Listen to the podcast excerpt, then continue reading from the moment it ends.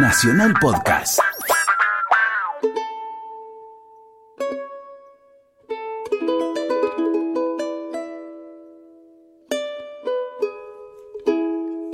Qué bueno encontrarnos aquí este domingo pasado el mediodía, haciendo Argentinos en Radio Nacional.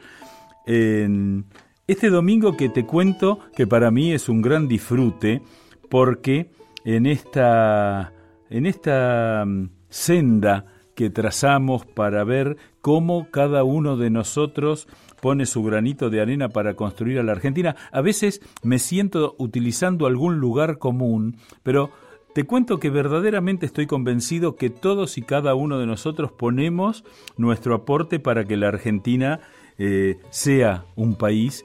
Y te decía que hoy va a ser un gran disfrute para mí porque me voy a encontrar, nos vamos a encontrar y vamos a charlar con un gran amigo, un hombre con el cual eh, empezó nuestra relación cuando yo, que me dedicaba como hobby a los trenes en miniatura, un día me fui por la calle Caballito, entré, eh, me atendió una señora, eh, doña Lidia, que es la mamá de Luis Gutiérrez que nos acompaña aquí, que era el presidente en ese momento del club, y a partir de ahí fueron años, años, tuvimos discusiones, gente grande que jugaba con trencitos en miniatura y se peleaba como si fuera eso importante, pero bueno, después la vida, por suerte, nos recondujo y aquí estamos juntos. Luis, qué gusto que estés aquí, ¿cómo te va? Eh, eh, bien, bien, muy bien. Muchas gracias por, por invitarme. No, no, no. Vos sabés que eh, la idea de este programa, que es ver cómo vamos haciendo el país, tiene que ver también con todo lo que fue la vida de cada uno de nosotros, ¿no? Así que la primera pregunta que voy a hacerte es eh, tus primeros recuerdos por dónde transitaron, por qué barrio, tu infancia.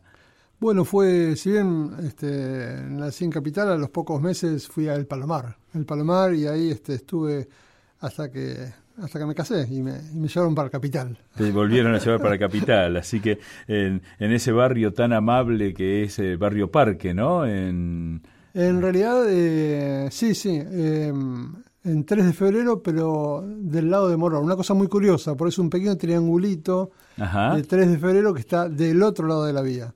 Ajá. Así que, este, y así se mantiene. Eh, Si bien estamos rodeados por Morón, pero era 3 de febrero. Ah, mira vos, qué bueno.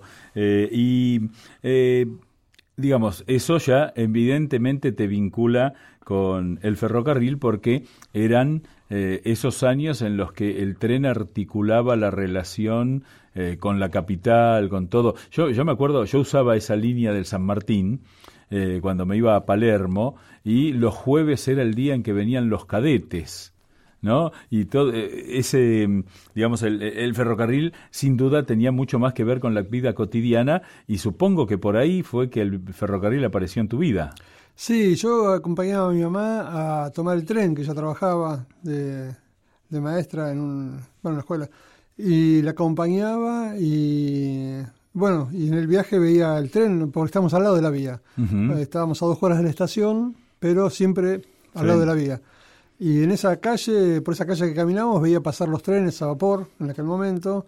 Y a veces a las corridas con mi mamá, porque ya estaba el tren parado ahí, había que llegar, había que correr.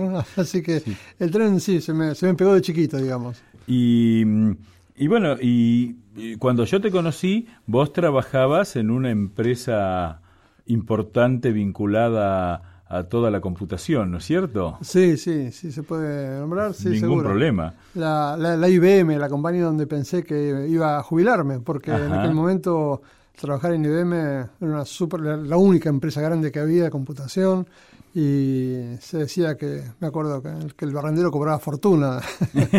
en la empresa. en la empresa, no era así. No era así, no, era, así. así.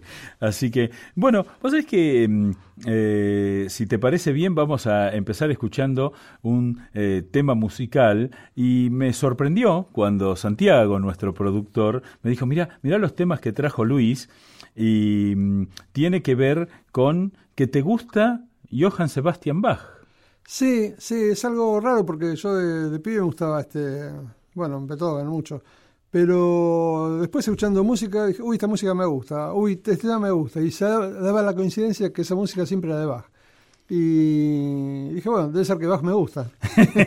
bueno, vamos a escuchar entonces aquí en Argentinos eh, el preludio de la suite número uno para violonchelo en sol mayor de Johann Sebastian Bach, interpretada por Yo-Yo Ma, un muchacho que algo sabe de violonchelo, ¿no? Sí, parece que lo toca bien. Parece que lo toca bien. Así que bueno, vamos a escuchar eso y antes de, de ir a la música, no te dije algo muy importante que tiene que ver con Luis hoy, que es el director del Museo Nacional Ferroviario Raúl Escalabrini Ortiz, ese que, si alguna vez anduviste por Buenos Aires, está a metros de la estación Retiro. Pero vamos a la música.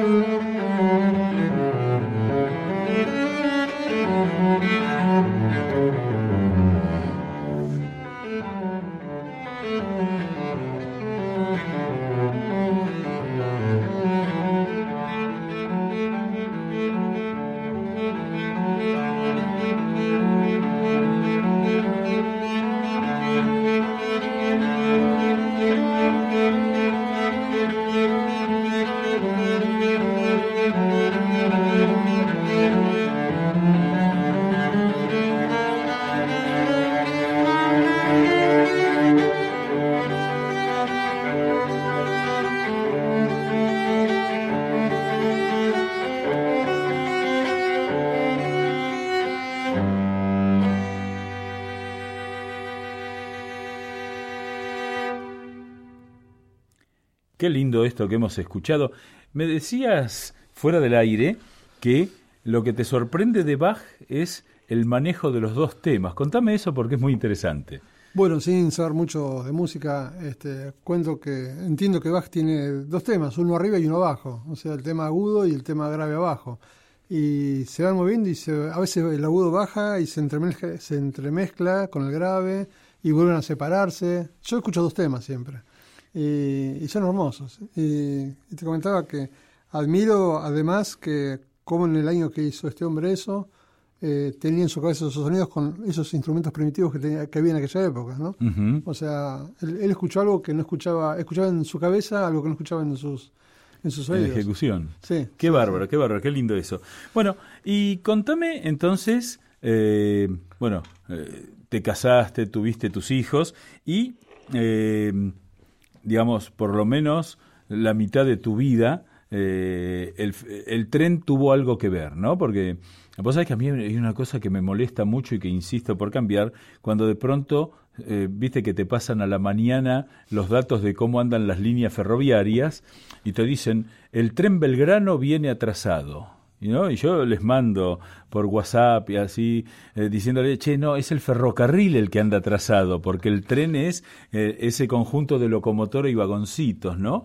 Lo cual tiene que ver también con un deterioro de la presencia del ferrocarril y un poco eh, la pérdida del cariño que cuando nosotros éramos chicos teníamos por el ferrocarril, ¿no es cierto? Sí, sí, yo ese tema me toca de cerca porque estoy, ahora en la función que estoy, estoy cerca de la gente de prensa, y los critico con no los critico, les trato de decir, no digan tren, porque no decimos el avión Aerolíneas Argentinas. Claro, claro, pues muy buen ejemplo. Este, pero eh, bueno, cuesta. Cuesta, cuesta.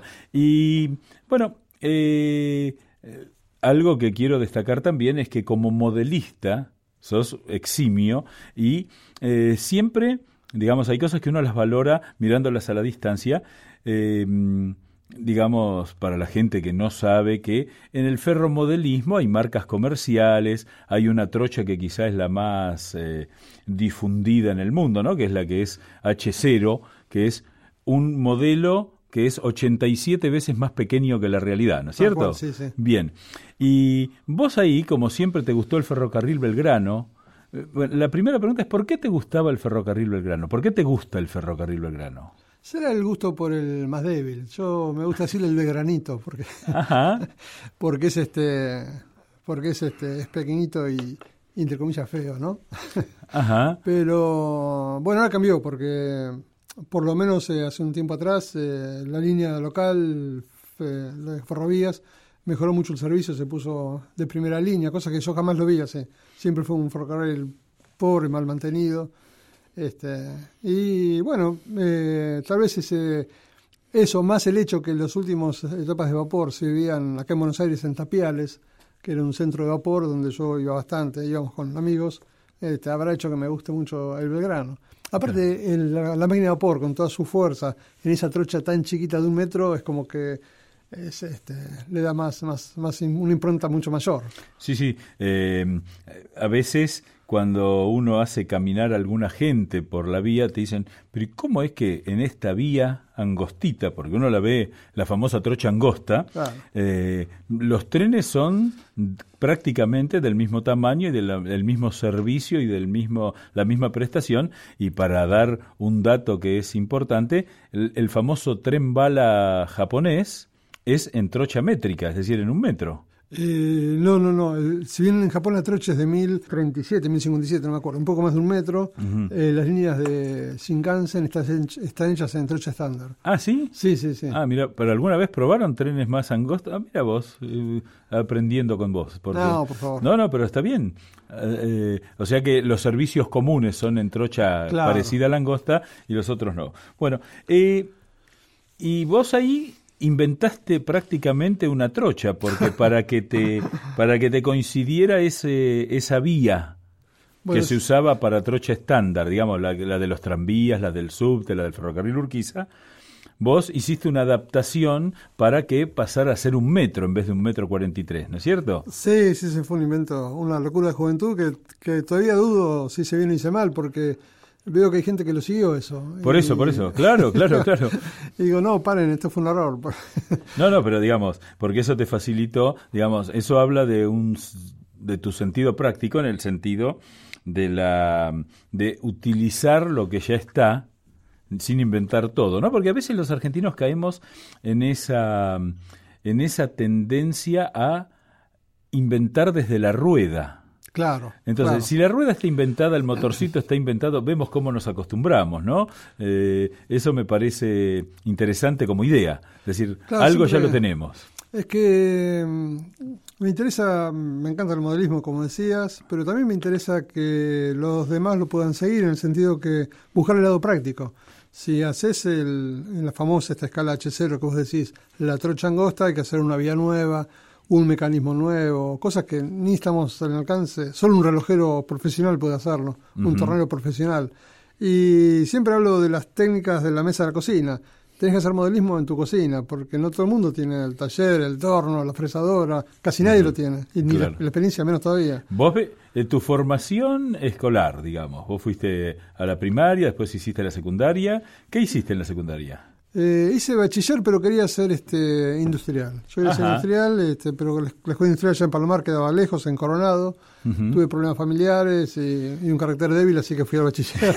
ah, por eso. Me convencieron fácil y fui al bachiller. Bien, bien, por eso, es decir, vos no sos un hombre entrenado eh, digamos, en la educación como yo, no somos entrenados para el manejo de las herramientas, todo eso, vos tuviste que hacer un camino por ahí. Sí, bueno, tuve, tengo habilidad este, manual, tengo sensibilidad manual, entonces este, puedo, todo lo que sea eh, eh, movimientos precisos con la mano los puedo hacer bien, aún hoy.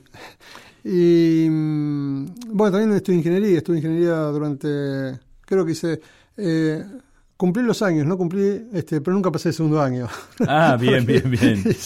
o sea, hice creo que dos, dos tres años en la, en la UBA, después pasé a la tecnológica y, y creo que sumé la, cantidad de años, pero... Está bien, perfecto. Bien, bien. Y bueno, después entonces, ¿cómo fue ese ingreso tuyo en el mundo de la computación, por llamarlo así? En esa época, eh, años 70, 80, se hablaba del mundo de la computación, ¿no? Sí. Hoy ya se habla de otra manera. Que, como te decía recién, yo de, chico estuve convencido que era técnico, o sea, soy, es más, hoy soy técnico, de hecho hago tareas de, hasta hace, hasta entrar acá en el Estado, estaba a cargo de un taller eh, así que estoy muy vinculado, tengo facilidad, o sea, uno a veces tiene facilidad para algo y, lo hace más allá de lo que estudió o no estudió. Y, entonces en aquel tiempo trabajaba en el Automóvil Club Argentino, había entrado en contable, nada que ver con lo mío, y me pasé a la parte técnica, que era estudios de tránsito. Estudios de tránsito, de tránsito, de donde ahí me, me traje a, mi, a, mi, señora, a mi actual señora, treinta y pico de años, sí, sí. Este, juntos. Y después dije, no, pero yo soy técnico, tengo que ir a, IBM, que era el máximo. Y allá, por las cuestiones de la vida, terminé en la parte contable. O sea, no, no, increíble. Y o sea, a los 40 más o menos, este, ya con los dos pibes, con todo, con la familia más o menos formada, y bien, porque estaba bien, IBM estaba bien, eh, pasé a eh, me invitaron a me invitaron a irme, acepté. Llegaste a un acuerdo. y, ahí empecé la parte, o sea, me metí de lleno en los ferrocarriles con gracias a, Roger Davis, que el inglés estuvo a cargo del ferrocarril Fueguino.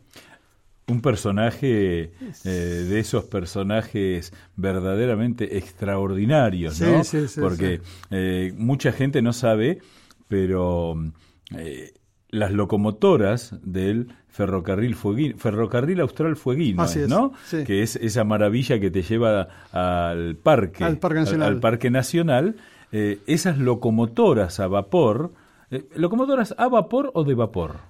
Eh, se dice vaso de agua, no vaso con agua. Así que se podría decir locomotora de vapor. Locomotora de vapor, perfecto. Entonces, esas locomotoras de vapor no son viejas locomotoras que fueron, eh, digamos, eh, eh, restauradas, reconstruidas, sino que ese es un tren modernísimo de vapor. Nacieron de la cabeza de Roger Davis y después tuvieron miles de modificaciones, pero la idea original fue de él.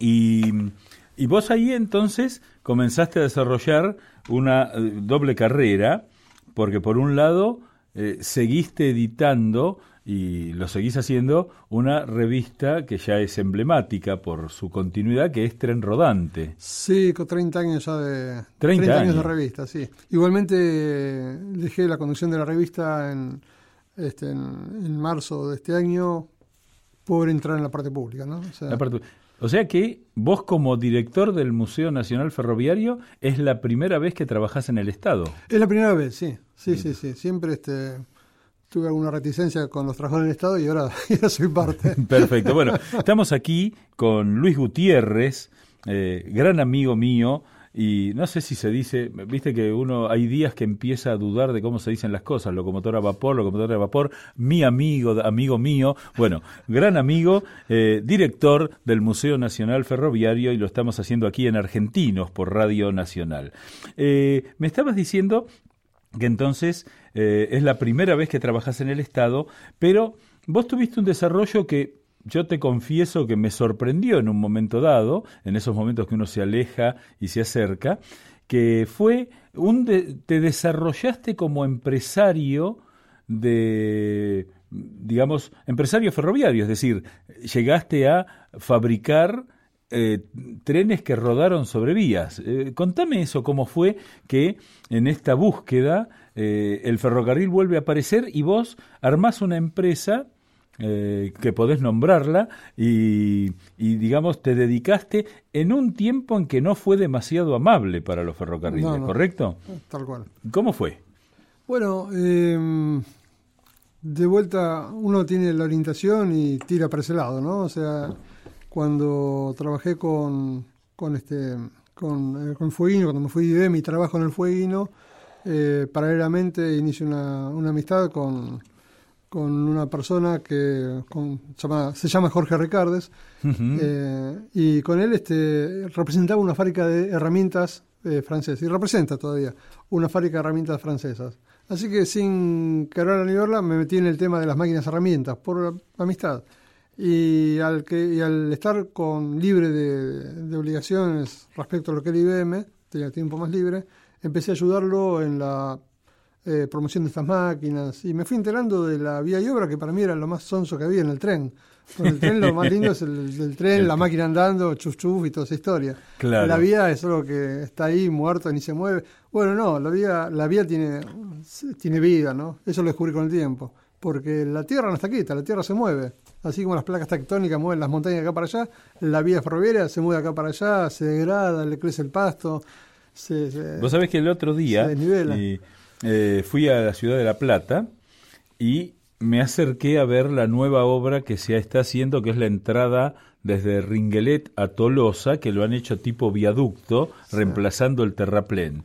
Y me acordé de un viejo conocido nuestro, ¿te acordás? Jorge Facio, que era un, un hombre que transitaba caminando los ramales perdidos de la Argentina y él me había dicho, algo van a tener que hacer porque se está moviendo ese terraplén. Y yo iba, te estoy hablando 20 años atrás, y yo pasaba con el tren y decía, pero ¿qué es lo que se mueve? Y bueno, cuando se, se inició esta obra de la electrificación a La Plata, resultó ser que era mucho más costoso acomodar el terraplén que hacer el viaducto, por lo menos así lo justifica en la obra, ¿no? Y eso de que tiene vía y que se mueve es, es bastante interesante, no solo porque, digamos, no solo porque se mueve la tierra, sino además porque el tren pasa por arriba moviéndose. Claro. Y la, va degradando. Cada paso de tren degrada la vía como se degrada la ruta o cualquier o la alfombra de tu casa, ¿no? O sea, se va degradando y se va moviendo, se sale de trocha, hay que corregir hay pozos de vía que para el ojo normal son imperceptibles. acá te hago una pregunta. Viste que eh, cuando aparecen las trochas de los trenes, que la Argentina tiene una gran variedad, hay otros países que tienen una sola trocha, tenemos la trocha ancha, que es uno, un metro seiscientos setenta y seis milímetros, eh, la trocha media o estándar en el mundo prácticamente, que es un metro cuatrocientos treinta y cinco milímetros, un metro justo 75 centímetros la trochita, y uno a veces dice, che, pero ¿por qué le ponen 6 milímetros? Y eh, si se va poco, digamos, explicármelo fácilmente, pero ¿cómo es eso de que hay que tenerla justa la trocha porque si no es un desparramo? O primero, el número difícil es porque son derivaciones de la, de la pulgada inglesa, la pulgada, la, la medida imperial que se llama. Y ¿Cómo, cómo? La medida imperial. Imperial. Imperial, imperial. El Mira, mira vos. No, sí, sí, perfecto. las de imperial está, hablas del imperio y de su época. El tema que, bueno, ya primitivo y práctico al mismo tiempo, porque era todo decena y mitades. Entonces, este, la pulgada tiene, el pie tiene 12 pulgadas y es fácil para llegar a contar con los dedos eso, porque la mitad es 6, la mitad es 3. O sea, es práctico. Ajá. El, metro es más preciso, más moderno, más preciso. Ah, mira este, vos. Posterior, por sí, Sí, sí. Correcto, pero qué interesante. Es muy interesante. Y, pero digamos, eh, no es lo mismo hacer la vía con 1,66 que uno, digamos, que eh, uno, dos o tres centímetros pueden provocar una tragedia. Milímetros, milímetros. Milímetros, es así eso, no, no, es un delirio, digamos, de fanáticos. No, no, no, no, no, porque la vía es, este, es la simplificación de una canaleta. O sea, en donde vos tenés eh, los rieles que parecen estar derechitos mirando al cielo, no, están un poquito inclinados hacia adentro. De modo que esa inclinación que tiene cada riel hace que lo que esté en el medio trate de ir por el medio. Y si se va para la derecha, cae para el medio, y si se va para la izquierda, cae para el medio. Entonces, este, la precisión de la pestaña, eh, de, la rueda ferroviaria con su pestaña para que no se salga de ese carril, y de los rieles eh, es, es, absoluta, tiene que ser absoluta para que funcione bien. Te digo que los trenes que andan a 300 por hora, eso es perfecto. Es perfecto. En los trenes que andan a 30 o a 15 por hora puede estar un poquito corrido todo. bueno, bueno, eh, estamos aquí charlando con Luis Gutiérrez y bueno, ¿te parece bien que escuchemos ahora un fragmento de la suite número 4 para violonchelo en mi bemol mayor de Johann Sebastian Bach. Vamos. ¿Quién es el que le toca? Eh, yo Soma, es Muy un bien. muchachito que sabe. ¿Qué sabe?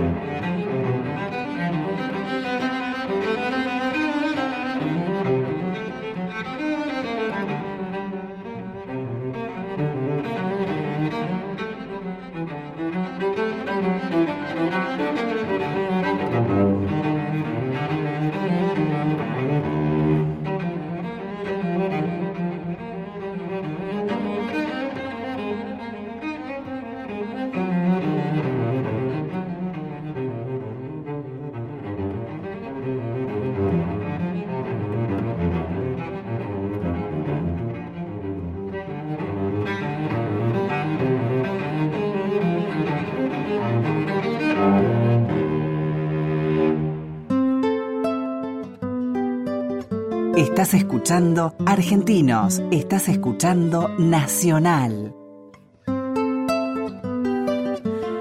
Seguimos aquí charlando con Luis Gutiérrez y yo te quiero contar a vos que estás ahí por Salta, por Chubut, eh, quizá cerquita de la Trochita o quizá cerquita del Trasandino del Norte o del Trasandino del Centro o cerca de esa vieja estación que alguna vez soñás con que vuelva a pasar el tren, que con Luis, tomando cafés muchas veces, charlábamos de lo que se podía hacer para hacer un museo, porque eh, vos además, eh, Luis, en un momento dado fuiste fundador, vos estuviste uno de los primeros socios de la Asociación Ferromodelista de Buenos Aires. Sí.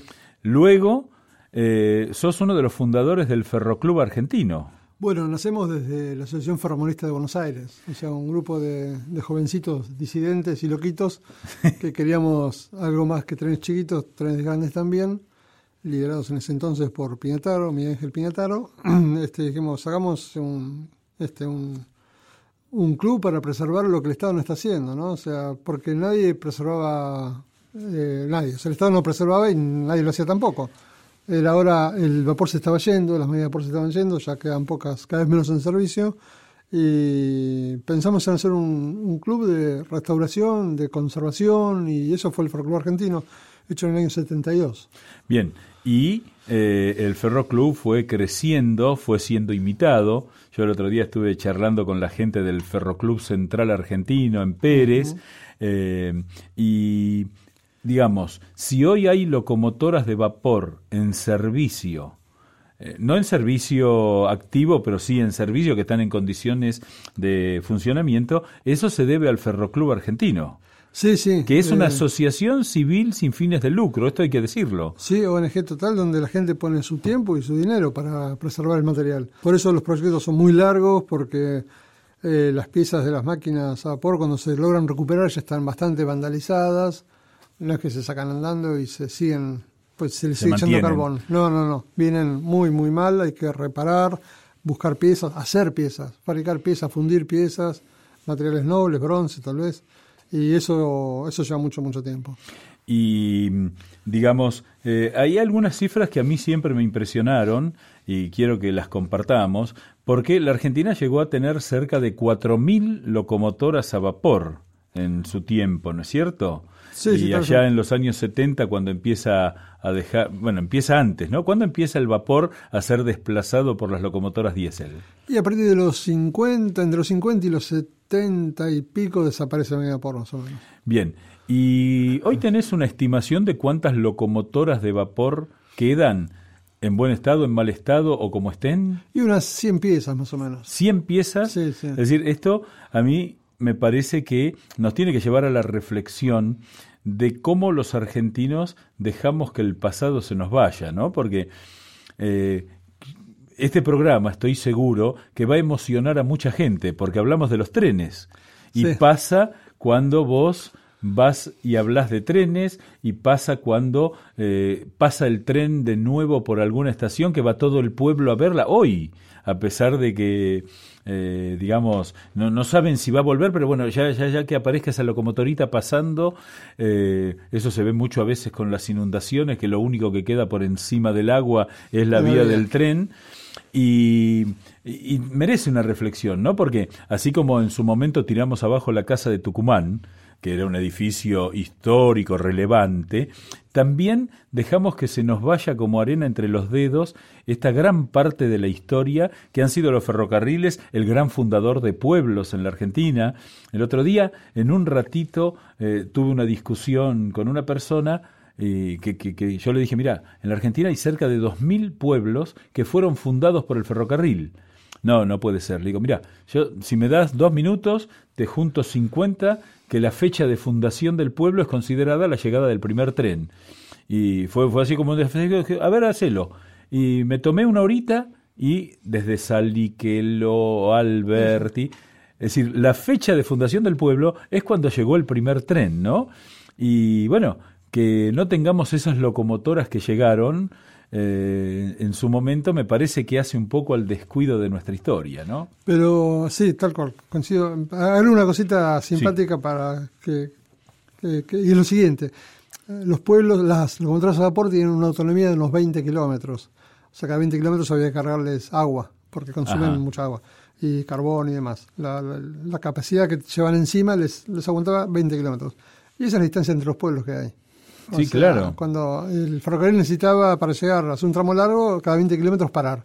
Entonces ahí se armó una estación y con agua, con, con depósitos de carbón o leña, y después, bueno, se armó el pueblo. Y así se así surgen las ciudades. Eh, eh, es muy interesante, vos sabés que un geógrafo amigo que tiene algo en común con nosotros, porque también es hincha de Racing, ah. eh, con el cual me, me comuniqué porque sacó un libro sobre el Racing Club, decía que a lo largo y a lo ancho de la provincia de Buenos Aires, donde lo hizo científicamente, después él decía que esto se proyectaba sobre eh, Córdoba, sobre La Pampa, sobre incluso Santiago del Estero, Santa Fe.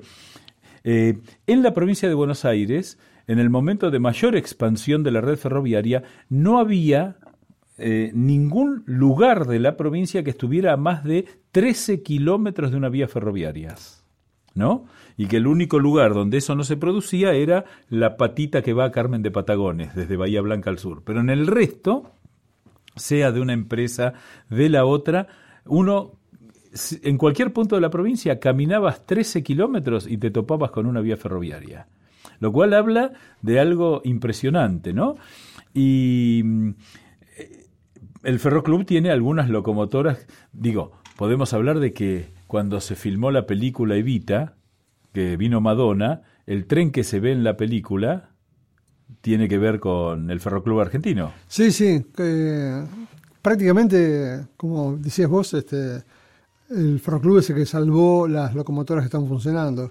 El Estado no tiene una máquina, tiene todo y no tiene nada, porque todo pertenece al Estado, pero este... Este es el otro tema. El Ferroclub Argentino restaura locomotoras que no son propias, no, lo hacen para que funcionen. Claro, eh, todo el material ex del Estado, no, que sigue siendo el Estado de locomotoras de este tipo son cedidas en custodia.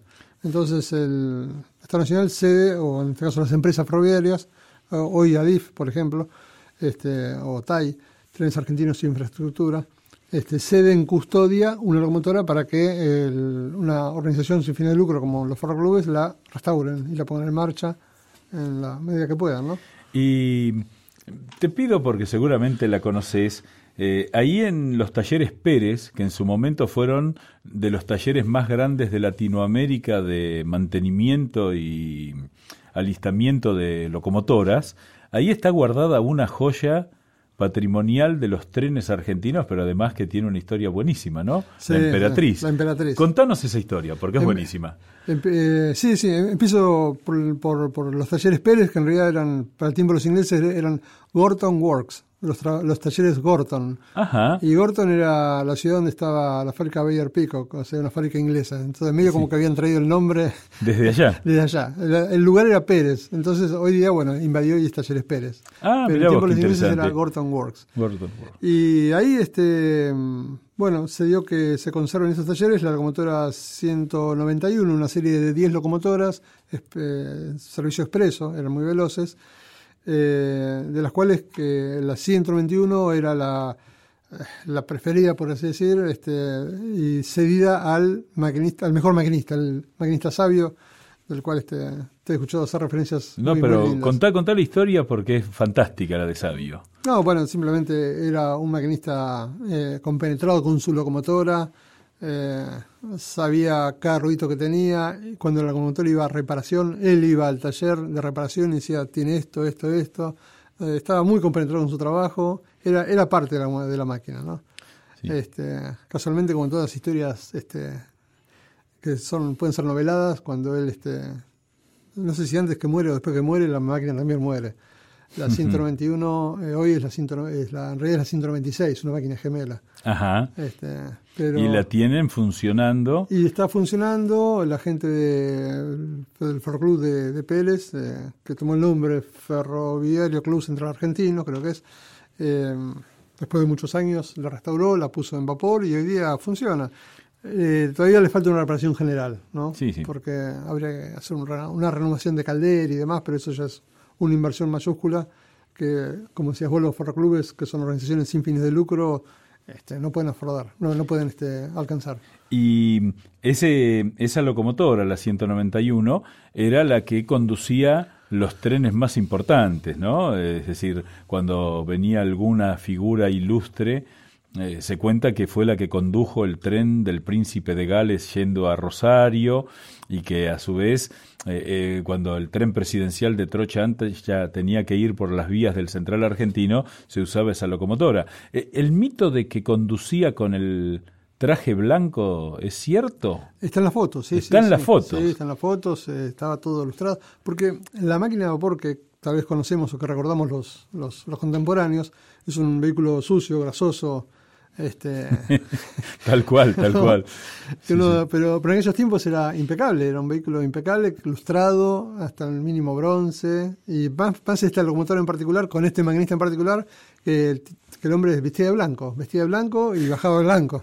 claro, e, e, ese es el, el gran detalle. Así que, bueno, y ahora vos estás a cargo digamos, de alguna manera es el sueño del pibe, ¿no es cierto? No debe ser fácil la transición del, del mundo privado al mundo público, no debe ser fácil, pero fundamentalmente creo que tenés que estar muy contento porque es como el sueño del pibe. Sí, sí, es un premio a la vida, realmente lo, tomo como premio a la vida que esté en este lugar, que lógicamente no, no es tan fácil como, como parece, tiene problemas colaterales.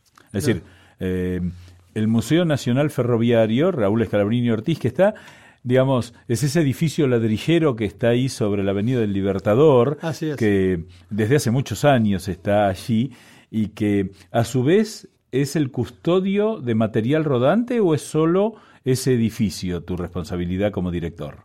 Bueno, eh, siempre lo fue, pero estaba un poco olvidado eh, que el material rodante que está, como decíamos antes, distribuido por los ferroclubs y todos, también pertenece al museo. Eh, eso lo, lo, reinstalé nuevamente porque cuando yo llego, eh, cuando llegué al museo eran las cuatro, las tres habitaciones del museo y tres o cuatro coches que hay ahí, ahí afuera, en mal estado. Y bueno, mi primera propuesta es saquemos estos coches ya porque van a terminar quemándolos. O sea, están medio intrusados y demás. No, ¿Por qué? Porque no tenemos, eh, no podemos cuidarlos, no tenemos eh, eh, forma de protegerlos y cuidarlos como lo hace un club. Entonces, bueno, llevémoslo a un club.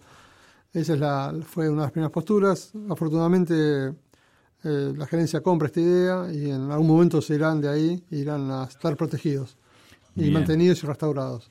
Bien, y digamos, en este sueño del pibe, ¿no? de estar a cargo de la mm, dirección del Museo Nacional Ferroviario. Eh, digamos, por un lado, yo invito a todo el mundo a ir, ahí Libertador y Suipacha, porque eh, uno ahí lo que descubre es la seriedad. A mí siempre me impactaron las maquetas que se hacían para mostrarle a los ferrocarriles los vagones y los coches que se podían hacer. Entonces, a partir de ahí, vos veías en chiquito lo que después, eh, digamos, tenías que comprar, por decirlo de alguna manera, y uno ahí descubre cómo el ferrocarril es un sistema de relojería gigantesco donde nada está librado al azar. Es tan amplio la exposición que tenemos que abarca, bueno, como decimos, relojería, este, máquinas de boletos, eh, máquinas de vía y obra, eh, sillones de directorio, eh, farol, lampistería, farolería, eh, máquinas de calcular, enseres de, de baño. Es, es, tan amplio como, como la vida misma, porque el ferrocarril este, abarcaba todos los aspectos de la, de, la gente. Y bueno, eso ha sido. Este museo muestra eso, muestra una variedad muy, muy grande de elementos que, que a todos les llega, eh, que, que, a todos de un modo u otro les llega. Yo veo que los visitantes que vienen se van contentos y hasta emocionados muchos, porque ven esa pieza que pensaron que jamás iban a volver a ver y les traigo recuerdos de la infancia. Qué bueno. Te propongo escuchar eh, otro, mm, eh, otro fragmento, el preludio de la suite número 6 de Johann Sebastian Bach por Yo-Yo Ma, y después me contás qué proyectos tenés. Sí, Porque esto es lo bueno, digamos, que te ponen en un lugar donde todos tus proyectos no sé si se pueden hacer realidad, pero por lo menos lo podés contar. vamos a, intentarlo. Bueno, muy bien.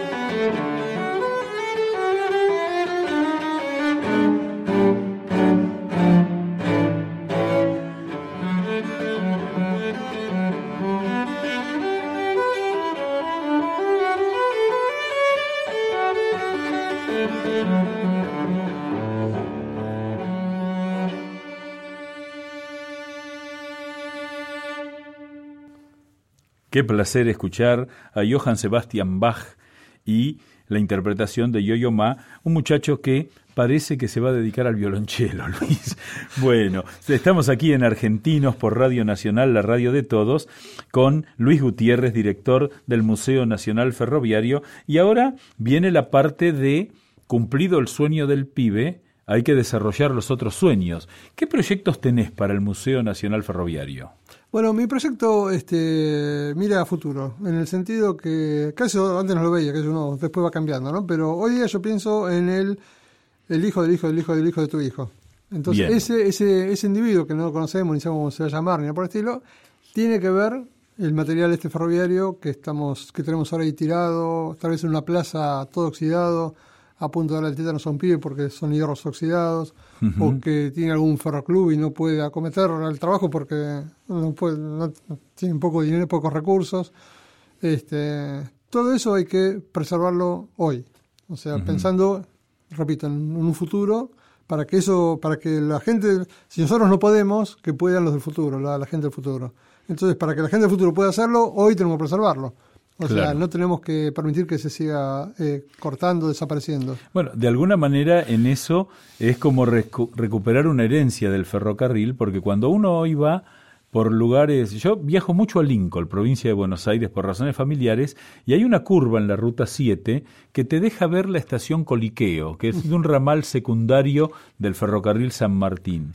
Y ahí está la estación, abandonada a la buena de Dios desde hace muchos años, y cuando la ves decís, los tipos que hicieron esto, y esto vale para los ferrocarriles de origen británico, de capital de origen británico, los ferrocarriles de origen, de capital de origen franco-belga, para los que eran capitales argentinos, para los que hacía el Estado.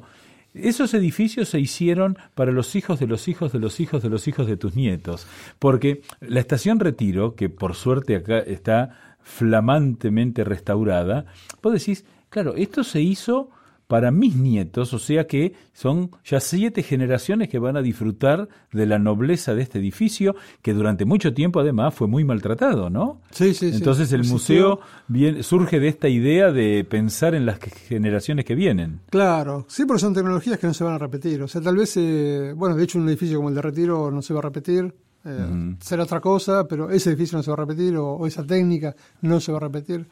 Y la tecnología que, eh, del, tiempo de los trenes antiguos tampoco se va a repetir.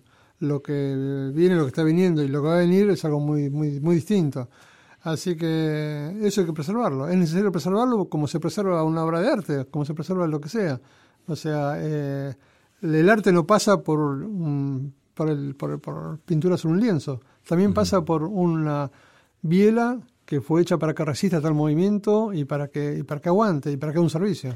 Y sobre todo aquí en la Argentina, donde si uno mira los regalos que el ferrocarril le ha dejado a las ciudades, al país, uno va a Rosario y ves lo que es la terminal de ómnibus, que es una vieja estación ferroviaria bellísima, eh, el Ministerio del Interior hoy, en Buenos Aires, es la vieja sede del Ferrocarril Central Argentino.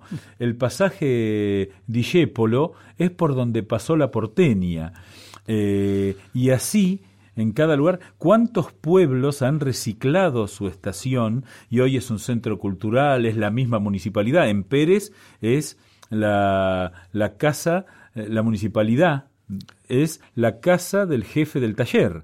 Entonces, cómo a veces hay que ser más agradecido con el ferrocarril y creo que tu tarea al frente del Museo Ferroviario va en ese camino. Así que yo quiero agradecerte, Luis, que te hayas venido para charlar. Lo, yo lo he disfrutado mucho, supongo que los que lo escucharon un poco más. El placer fue mío. ¿Eh? Y bueno, eh, te voy a despedir con un tema folclórico que yo no sé si fuiste vos, pero yo aprendí a pronunciar esta estación en el club al que íbamos, porque en realidad si uno mira el nombre de la estación diría Alemania, pero aquí Manuel J. Castillo y Patricio Jiménez en una interpretación del dúo salteño Tren de Alemania. Ah, ¿eh? Así, que muchas gracias Luis por haber venido por acá. A vos y tu audiencia, muchas gracias.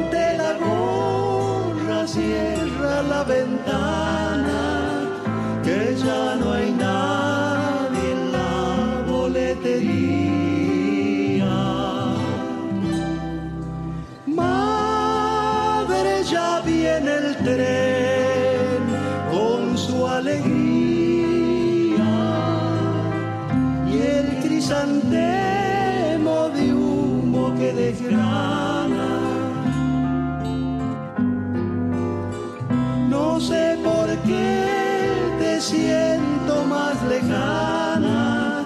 Cuando